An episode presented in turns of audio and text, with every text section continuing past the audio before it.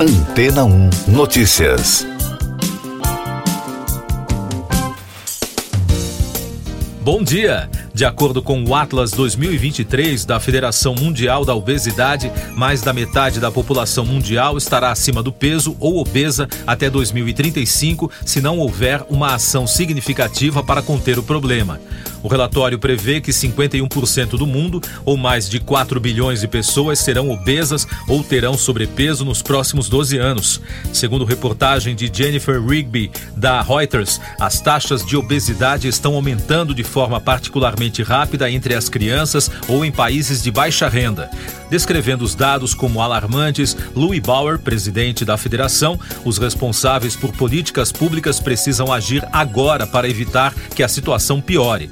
Ela afirmou em um comunicado que é particularmente preocupante ver as taxas de obesidade crescendo mais rapidamente entre crianças e adolescentes.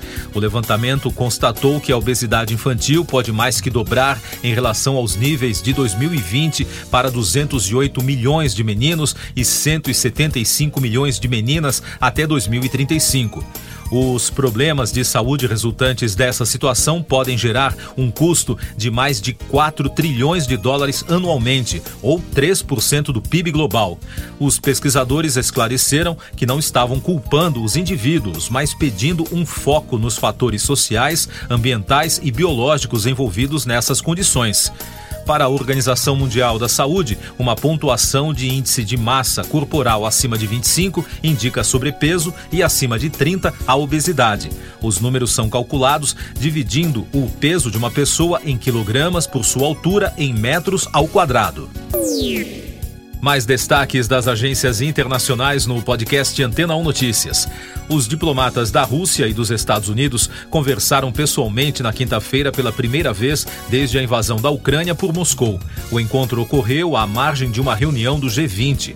O secretário de Estado dos Estados Unidos, Antony Blinken, disse ao ministro das Relações Exteriores da Rússia, Sergei Lavrov, para encerrar a guerra e pediu para Moscou reverter a suspensão do tratado nuclear, disse uma fonte do governo americano à agência Reuters. Israel criticou a decisão do governo brasileiro de permitir que dois navios de guerra iranianos atracassem no Rio de Janeiro, mesmo após pedido dos Estados Unidos para que o país não autorizasse. Os navios de guerra atracaram no Rio na manhã de domingo. Segundo a Reuters, o Brasil se recusou a permitir as embarcações em janeiro, em um gesto do presidente Lula ao governo Biden antes do encontro dos dois presidentes em Washington há alguns dias. O presidente Emmanuel Macron disse que a era da interferência francesa na África acabou no início de uma visita a quatro países do continente. Segundo a France Press, o sentimento anti-França está forte em algumas ex-colônias africanas, à medida que o continente se torna um campo de batalha diplomático em meio ao crescimento das influências russa e chinesa na região. Uma greve paralisou na quinta-feira o tráfego ferroviário na Grécia após uma colisão frontal de trens ter deixado 57 mortos, enquanto os protestos se multiplicaram contra um setor que acumula fracassos, reconheceu o governo do país.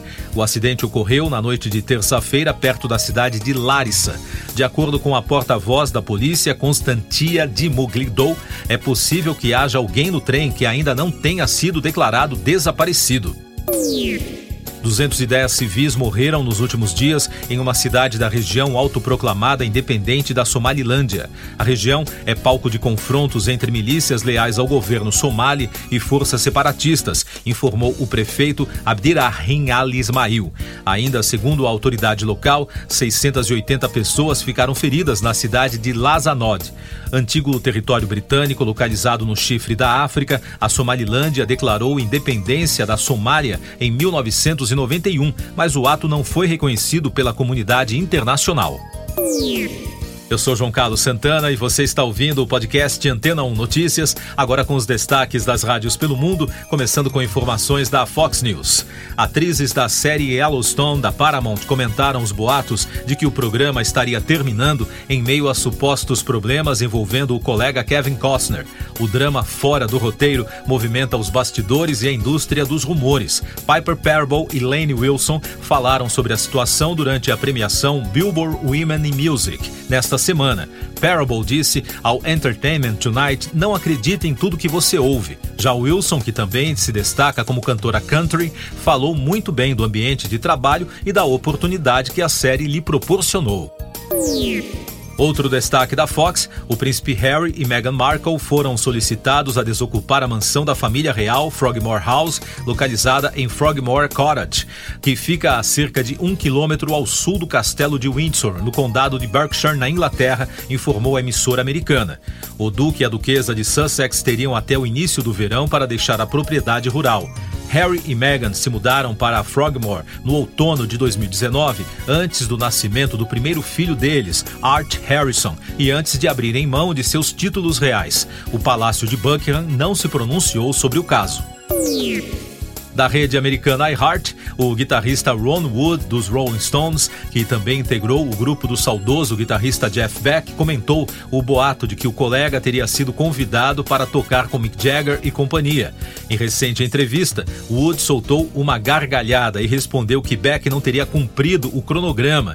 Ele também observou que Beck não era fã dos holofotes nem da estética dos Stones.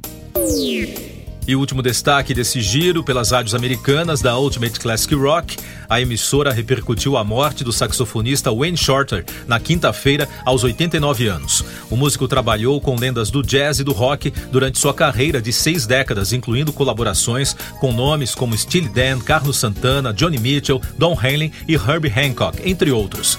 A causa da morte do músico não foi informada.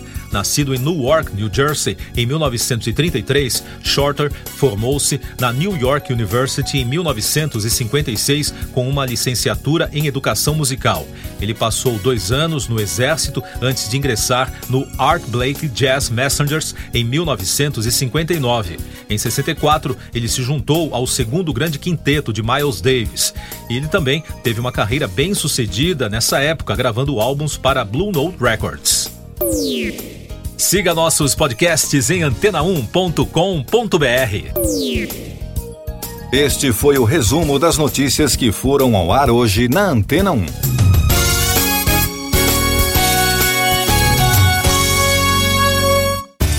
Depois de tanto conteúdo legal, que tal se hidratar com água rocha branca? O consumo regular de água durante o dia traz benefícios para a saúde, como, por exemplo, manter a pele bonita e hidratada. Rocha Branca, da fonte direto para sua casa. Depois de tanto conteúdo legal, que tal se hidratar com água rocha branca? O consumo regular de água durante o dia traz benefícios para a saúde, como, por exemplo, manter a pele bonita e hidratada. Rocha Branca, da fonte direto para sua casa.